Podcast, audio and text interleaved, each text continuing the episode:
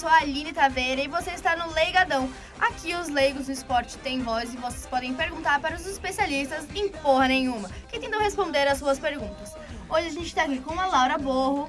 Oi. A Lorena Souza. Oi, gente. Guilherme Cruclis. Oi, pessoal. E o Marco Antônio. E aí, galera? Para falar de um esporte tão famoso e tão popular, que é o futebol. Aqui no Brasil a gente sabe que é super famoso, super conhecido, mas sempre tem uma dúvida ou outra que fica aí com a galera.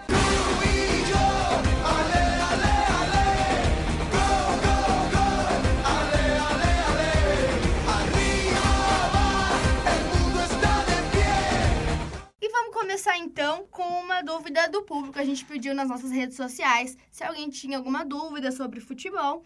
E a mais, a mais que chamou mais a nossa atenção foi essa daqui. Vamos lá. A pergunta da aline.lrz. Como é feita a seleção da base para o profissional? Vamos lá para os nossos especialistas. Bem, a seleção de base é feita igual à seleção principal, né? Que são convocados baseados no desempenho dos jogadores nos seus times nas categorias, né? É, e normalmente são jogadores que são a partir do sub-17. Então, sub-17, sub-19, sub-20, eles são, de acordo com o seu desempenho, eles são chamados para treinar com o grupo principal e assim, se destacando, ele ser titular. É, e existem seleções de base de categorias inferiores, só que geralmente elas não são tão levadas a sério por causa que elas são muito, elas muito novas ainda. É, e oficialmente um jogador de futebol só pode ser profissionalmente aos 16 anos, então uhum. nem teria como mesmo ele jogar profissionalmente sendo que tem apenas 15 anos. É. Beleza, vocês explicaram como que funciona a seleção de bases, mas o que, que é a sub-17? Sub-17 é uma categoria da, da, da base do futebol brasileiro, de, na verdade, do mundo inteiro. Então, sub-17 são jogadores até 17 anos que jogam é, as categori a categoria deles. Então, existem campeonatos entre eles de até 17 anos que os jogadores jogam. Por que, que você teve essa dúvida, Lorena? Porque quando você estava explicando, é, veio essa, esse comentário sobre Sub-17. Além disso, essa semana rolou o campeonato de Sub-17, que os meninos foram campeões. Foram campeões do mundo agora. Na categoria, né? Tetracampeões. Foi sensacional contra o México. Jogaram muito melhor que o profissional, até, eu acho. Jogaram. Foi muito bom. Então, você entendeu, Lorena? Entendi. Deu para entender? Então, eles só podem disputar campeonatos até 17 anos. Então, é, depois disso, eles vão subindo de categorias. Então, existe sub-17, sub-18, sub-19 e sub-20. Só que, normalmente, os jogadores de 18 e 19, e normalmente os jogadores de 18 e 19 anos englobam o, as, as categorias de sub-20. É, na verdade, essa, essa questão sub-17 é para todas as idades. Tem sub-14, sub-20, tem sub-20 também, que é super, super famoso também. Então, assim, é, é para determinar a idade, assim, do, da galera. Então, o número do sub é a idade e máxima é, que você pode jogar. Podem participar. Uhum. Beleza. Tá, tá todo mundo falando de seleção e de sub-20, mas eu tenho uma dúvida muito bestinha que eu sempre tive desde pequena. Eu conheço a função do zagueiro, do goleiro e do atacante, mas que diabos faz um volante? Bem, o volante é uma das principais funções no campo, assim, né? Porque ele é o meia que liga a defesa ao meio, praticamente. Ele que faz essa ligação entre um setor do campo para o outro. Essa é a principal função dele. Ele tem um papel importante porque tanto ele defende, ele é como se fosse um terceiro zagueiro, então quando os zagueiros saem, ele fica mais para trás. E também tem o segundo volante. O segundo volante é aquele que sai mais para o jogo, aquele que arma mais as jogadas e se aproxima mais do, do, meio-campista, dos pontas e do atacante. Então, ele faz a ligação da zaga para o ataque, como o Guilherme falou. É como se ele desse a direção para a jogada, por isso que chama volante, porque ele dá a direção, ele meio que faz a, a condução do, do rumo da jogada, entendeu? Ah, entendi agora. Faz sentido o nome volante? Faz todo sentido agora. E falando de jogadores, volante, zagueiro, o que, que acontece quando o goleiro é expulso? Quando o goleiro é expulso, é, se o time ainda tem uma substituição, um jogador da linha, um dos, dos 10 da linha, sai e entra o goleiro reserva que está no banco. Que tá no banco.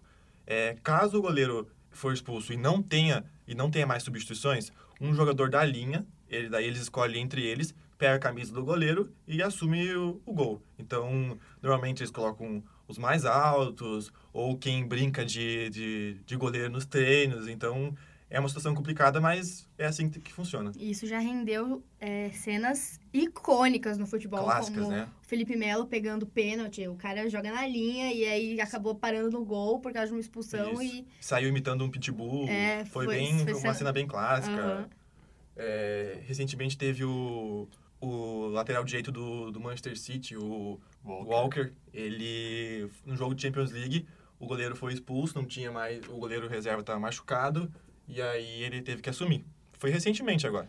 Tá, agora falando de expulsão e tudo mais, eu queria saber o que, que acontece com um time quando ele toma mais de quatro cartões vermelhos. Bem, quando um time recebe mais de quatro cartões vermelhos, eles são desclassificados por WO. Então o jogo acaba. É, o jogo acaba ali. Tipo, se eles tiverem até três expulsos, podem continuar o jogo normalmente. Mas quatro daí já é desclassificado automaticamente. Uhum. Mesmo se eles estiverem ganhando no placar, Sim. Sim. Aí vai 3 a 0 pro time adversário. É um WO, acaba a partida e, e na, no campeonato vai ser 3 a 0 pro time que não teve o jogador expulso. Mas tem bastante casos de jogos que, assim, eu lembro no Campeonato Brasileiro uma vez, não lembro quais foram os times. Se eu não me engano, foi um clássico, carioca, não lembro. Mas que os dois times tiveram muitas expulsões. É, acontece. E aí eu acho que quando. E o que acontece quando os dois times, por exemplo, têm muitas expulsões? Será que Se- tipo, os empate WOzão assim? É, depende. Se tiver, por exemplo, já existiu casos de, de jogos que tiveram três expulsões de cada time. Ah, e não acaba porque não atingiu. Mas o primeiro que atingir. porque não tem como ao mesmo tempo os dois Ser terem os quatro dois, aham. expulsos. Mas o primeiro que atingir quatro é muito difícil, é muito raro. Mas o primeiro que atingir quatro vai, vai ser o time perdedor. Mas já teve casos de três expulsões de cada time, e aí foi um jogo parecendo futsal, né? e falando em expulsão também, o que, que acontece quando o treinador ele leva cartão vermelho? Já aconteceu de um treinador levar cartão Ih, vermelho? acontece quase. No Brasil acontece muitas Os vezes. caras não se contentam, eles falam muito, xinga. É engraçado que esse ano é, existe uma nova regra no futebol brasileiro. que, Na verdade, eu acho que é no Mundial, mas futebol mundial. É que o, agora o, o treinador também leva cartão amarelo. Então, porque como existia muita expulsão, agora o juiz dá uma advertência, que é a, primeira, que é o cartão amarelo, e depois mais um ele é expulso e assim. E como que funciona o, a expulsão do treinador, Guilherme? Bem, ele geralmente é expulso por muita provocação, mas ele também- Reclamação, né? É. E também por causa. Ele toma amarelo também, como aconteceu, acho que no último jogo do Flamengo, com o Jorge Jesus, quando ele saiu da área técnica, que era destinada para ele ficar ali e não invadir o campo e ir muito para lateral, tudo. Daí ele pode tomar amarelo por causa disso também. Então ele, quando ele reclama, o juiz acha que ele está atrapalhando o jogo, ele, ele se retira do, da área técnica. Normalmente eles vão para arquibancada. É, são cenas são cenas engraçadas de ver até porque eles ficam junto com os torcedores e às vezes até é perigoso, mas e quando quando tá, o clima tá muito tenso, muito hostil, eles acabam indo pro vestiário e aí acompanham por lá e não tem como ver o jogo mesmo. E daí quem assume é o auxiliar técnico, que é o, o cara que auxilia, que ajuda nos treinamentos e durante o jogo. Aí quando o técnico é expulso, o auxiliar técnico assume no campo. É, e como jogadores, o técnico que é expulso, ele também não pode participar da próxima partida. Isso, bem lembrado.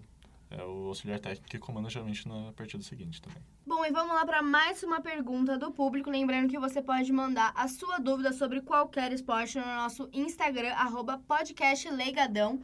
E vamos lá para a pergunta da Flávia Underline G. Marques. Ela perguntou quais são os dribles mais famosos do futebol. Então, é, os mais famosos, acredito eu, que sejam os caneta. A caneta o que, que é? É quando um jogador toca, através do seu toque na bola, ele, a bola passa por baixo das duas pernas do adversário. É um drible muito famoso do futebol brasileiro. Todos os jogadores sentem até uma espécie de humilhação quando se passa a bola por baixo da perna. Por isso que é um drible tão, tão famoso nesse no futebol geral, não só no Brasil. Uhum. Outro drible famoso também é o chapéu, né?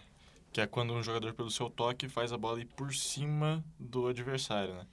Que também é considerado um dos dribles mais humilhantes para um zagueiro, para um defensor no futebol. É, eu particularmente não entendo por que, que as pessoas acham tão humilhante é, passar a bola por cima, porque é, é apenas uma, uma maneira de você, tent, de você é, através do seu toque na bola, conseguir que a bola chegue que atravessa o adversário. Então, é a única coisa que passou por cima. Não É que entendo eu por acho que o defensor ele fica meio com uma cara de. Parece que É. fez um bobinho, É, sabe? Porque uma quando cara- a bola passa acho- por é, cima. Uma ele cara de bobo, né? Uma cara de pastel. É, fica procurando a bola, não sabe pra onde foi. E aí por isso que fica meio. E o nome chapéu vem porque é por Passa cima por da cabeça. É, tem o lençol também, né? Que, Que é, que é o a mesmo drible, só que com outro nome que também é como se fosse cobrindo o adversário. Tem o drible da vaca Claro. também, que eu não sei por que se chama drible da vaca. É que os fazendeiros, eles, quando eles, o nome veio dos fazendeiros que tentavam é, laçar as vacas, e aí, como eles jogavam a corda, eles corriam pe- pelo outro lado, e a vaca vinha por, pelo outro lado, e assim,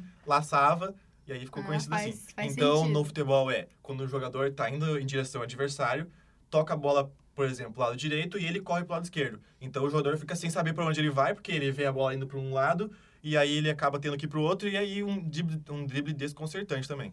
Faz sentido a explicação do- da vaca?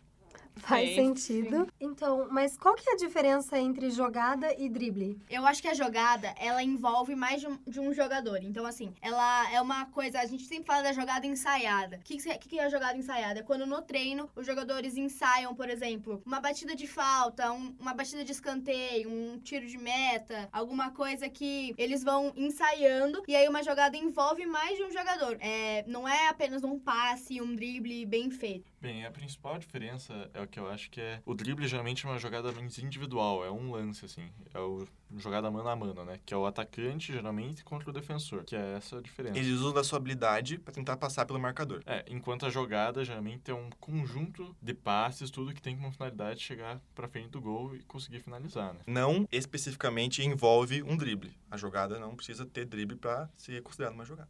Entendi. Então agora, já que a gente explicou algumas coisinhas do futebol, a gente quer saber se as leigas que estão aqui no nosso podcast, elas aprenderam alguma coisa e vão poder explicar para as outras pessoas agora. Então vamos lá. A primeira pergunta que eu faço para vocês, para ver se vocês estavam atentas quando a gente estava tentando explicar, porque a gente não conseguiu muito bem. A seguinte pergunta é: o que acontece quando o técnico é expulso? Quem assume o lugar dele na beira do campo? O auxiliar técnico.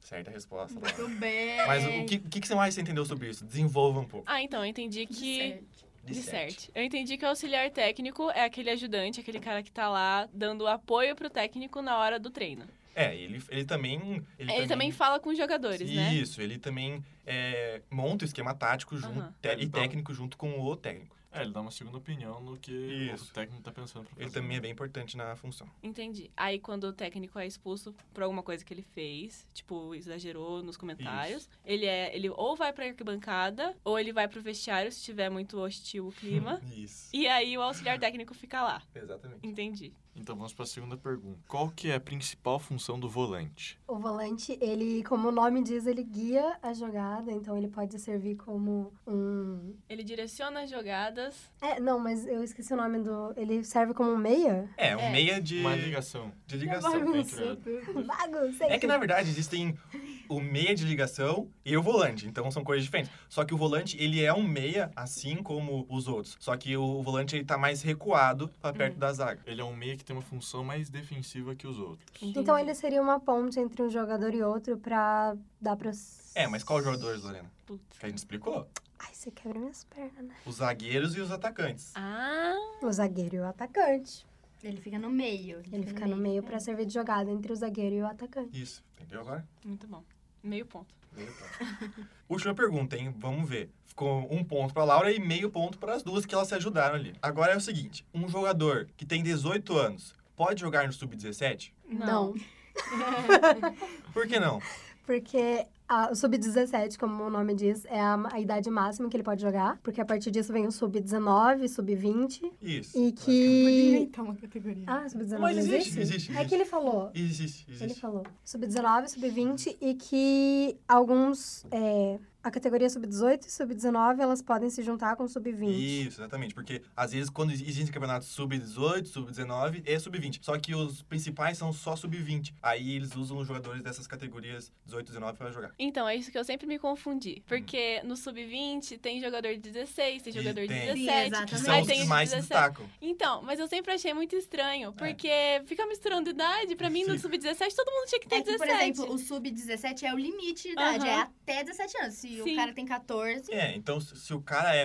Ele, se ele tem 14 e joga muito, muita bola, ele pode jogar. Só não pode ser profissional, como eu disse, que existe uma lei no Brasil que É. ele só pode se profissionalizar com 16 anos. Entendi. Empatamos. Bom, e agora, já que a gente tá aqui, vamos comentar um pouco sobre o que tá rolando no futebol agora, nesse, nesse período que a gente tá. A gente tá prestes a uma final de Libertadores, Brasil e Argentina, né? Flamengo e River. Final única, que também é uma É novidade. É, uma novidade. Ia ser no Chile, mas aí por causa dos protestos foi pra, foi pra Lima, no Peru. E a gente tem aí o Flamengo aí com grandes chances de ganhar, quem sabe ir pro Mundial, enfrentar o, o Liverpool. E aí, Cruz, que, qual que é a sua expectativa pro Flamengo? Você acha que dá pra bater o River ou não? Eu acho que dá, acho que vai ser um jogo bem pegado. Não seja clubista. Não, eu acho que vai ser um jogo bem pegado, porque ah, o time escalado por Galhardo é um time muito bom. É o time que foi campeão da última Sim, Libertadores. né? chegou, Sim. chegou a três finais em cinco anos. Cinco anos, exatamente. É um time muito forte. Tudo bem que o Flamengo também vem numa sequência muito boa esse ano. Joga um futebol muito bonito. Joga um futebol muito bonito, com velocidade, ótimos jogadores também. Eu acho que essa é a principal diferença, porque o time do River, ele é pegado. É. Ele, ele, ele marca muito, ele, ele deixa o jogo muito mais retrancado. É, assim. e eu acho que é isso que pode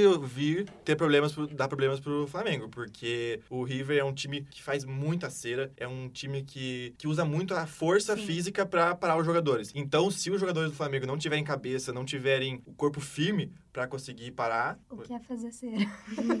fazer cera é quando um jogador fica enrolando pra passar o tempo. Então, quando um jogador cai machucado, ele às vezes fica enrolando mais do que ele precisava. Às vezes ele só bateu a perna num outro jogador e aí ele fica enrolando, enrolando. E também tem a cera do goleiro, que Que é o que mais faz que cera. mais faz cera, que quando tem um tiro de meta, o goleiro põe a bola pra cobrar e aí ele fica enrolando, toma água, limpa o rosto com a toalha, e aí isso vai fazer cera. Beleza. É, eu acho que o maior risco pro Flamengo nessa final vai ser se o Flamengo sair perdendo logo no início, né? É. Que vai dar espaço pra eles fazerem toda essa Porque cena, o, né? o Flamengo, ele é o time que mais faz gols por primeiro, no Campeonato Brasileiro. Então, é, eles têm dificuldade quando saem atrás do placar. Porque normalmente nos 10 primeiros minutos eles fazem uma pressão absurda e aí acabam dominando o jogo por causa que faz o gol. É, e também, né? O River joga como um clássico time argentino, né? Eles sabem É. fazer uma boa Eles, cera. eles sabem. Eles Principalmente sabem- porque ganhou da Boca Juniors na última rodada, na Sim, última foi- do Libertadores. Foi um clássico. E eu acho que, principalmente, essa final é muito importante para jogadores como o Gabigol, que não tem um histórico internacional muito bom. Então é hora dele mostrar o que realmente ele sabe fazer, É, o que. Não apenas do Brasil, né? não apenas no Brasil, mas num, num panorama internacional também. É, o Gabigol que tem sido um dos principais destaques do Flamengo nessa Libertadores, né? Junto com o Bruno Henrique. Então vamos lá. Agora, os leigos que também estão aqui, eu quero saber o palpite pra vocês. O que, que vocês acham com os seus conhecimentos? Quanto vai dar essa final dia 23, às 5 horas, em Lima, no Peru? Laura, começando por você.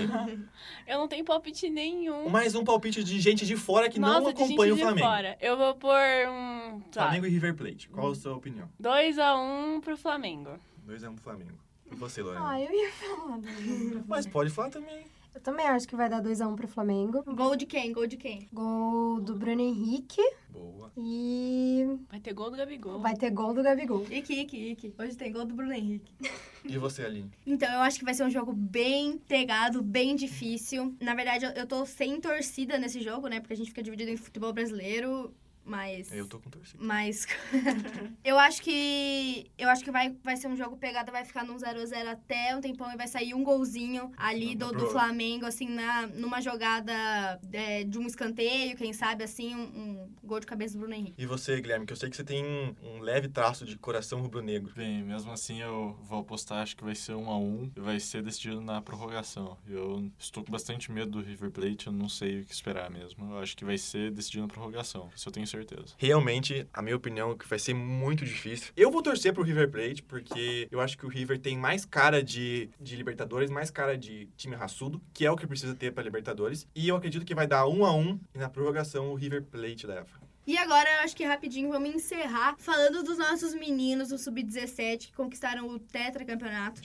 No Mundial, com um desempenho muito bom, mostrando que cada dia mais a base do Brasil tem muito potencial e tem que ser mais aproveitada. Não pode mais ser aqueles jogadores que jogam uma, duas vezes no profissional e já- são vendidos. Que normalmente acontece, né? É- Normalmente é- acontece. É sempre E a isso. gente tem casos como o Lucas Piazon, por exemplo, que era um jogador que jogava muito, foi vendido com 16 anos pro Chelsea Nunca mais... e nunca mais mais, depois jogou no Málaga e, e, assim, foi totalmente Ele esquecido. passou por 11 clubes na É, foi totalmente esquecido e não foi aproveitado no Brasil, tinha um grande potencial. Então eu acho que essa, essa seleção tá vindo aí com jogadores do Brasil, por exemplo, o Thales Magno, o Ian. Ian Couto, que foi muito bem na Muito final. bem. Deu uma assistência linda pro Lázaro, que é do Flamengo, que entrou nos- na semi e na final pra desempatar e dar a classificação pra final e agora na final de campeão. O Lázaro que nem tava na lista de inscritos, Ele né? foi e inserido depois foi que inserido o depois. que o Renier é outro craque do sub-17, só que o Flamengo não autorizou ele porque ele fazia parte do profissional já. O Flamengo tá demonstrando o que é o certo, Sim. que ele tá fazendo os meninos de 17 anos jogar. Se tem talento, se tem capacidade de jogar, bota pra jogar, porque, por exemplo, o Gabriel Veron, que foi eleito o craque do, fazer um desabafo aqui, que foi eleito o craque da Copa do Mundo, sub-17, ele não tem chance nem do sub-20 do Palmeiras. Ele apenas joga o sub-17 e já foi campeão mundial pelo Palmeiras na categoria. E mesmo assim, os técnicos que passam pelo Palmeiras não têm capacidade de colocar ele como, pelo menos, é, treinar com os profissionais. Pelo menos estar no elenco, ir pros jogos. Ter uma e se- convivência, isso, né? ter uma convivência e ser opção no banco também. Nem isso eles fazem. E o Flamengo tá mostrando por que, que tá tão bem no campeonato. Porque eles têm a base muito boa que é utilizada. Assim como os grandes jogadores que eles têm. É, eu acho que o, tá sendo um dos principais diferenciais dos principais times do Brasil nesse ano, né? Tanto o Flamengo como o Atlético Paranaense, aqui no nosso caso, são times que utilizam muito bem os jogadores da base, né? Então, como o Kelvin, né, que jogou a final da Isso. Copa do Brasil, mesmo com 18 anos. E o Atlético é um caso que ele tem muita revelação e eles não vendem por um preço baixo. Isso Não, que exatamente. que eles têm uma filosofia de utilizar eles no profissional e mesmo assim segurar eles até eles estarem muito bem, dando resultado pro time e depois sim que os times europeus vão vir com mais força, com mais dinheiro e aí eles liberam. É, e eles também fazem contratações de baixo risco também, né, aqui dentro do... É, do que daí deixam mais chance dos É. da base jogar. É, eles contratam jogadores novos de outros clubes também, que caso não dê certo, eles pagaram um preço pequeno, caso dê certo, eles conseguem ganhar uma boa grana em cima deles, né? Por isso que são um dos times que mais lucram no país. né? Exatamente. E, no- e na- voltando pra final, sub-17, é, o Brasil ia perdendo, faltando 10 minutos pra acabar o jogo. E o, o Gabriel Veron sofreu um pênalti que foi revisado pelo VAR. Então o, o Brasil foi salvo pelo VAR. Aí fica a critério de vocês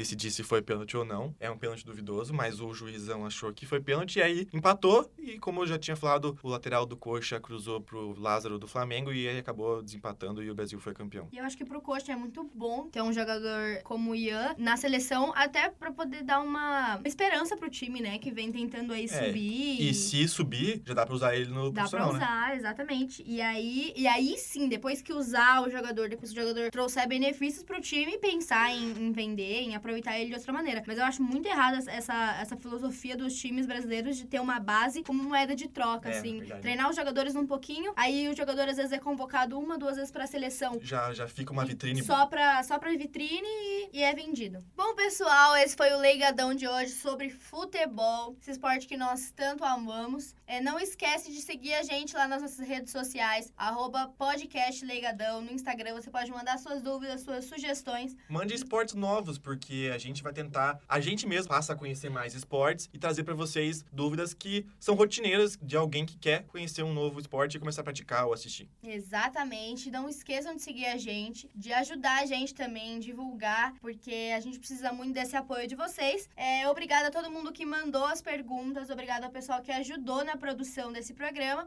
E é isso aí, até a próxima.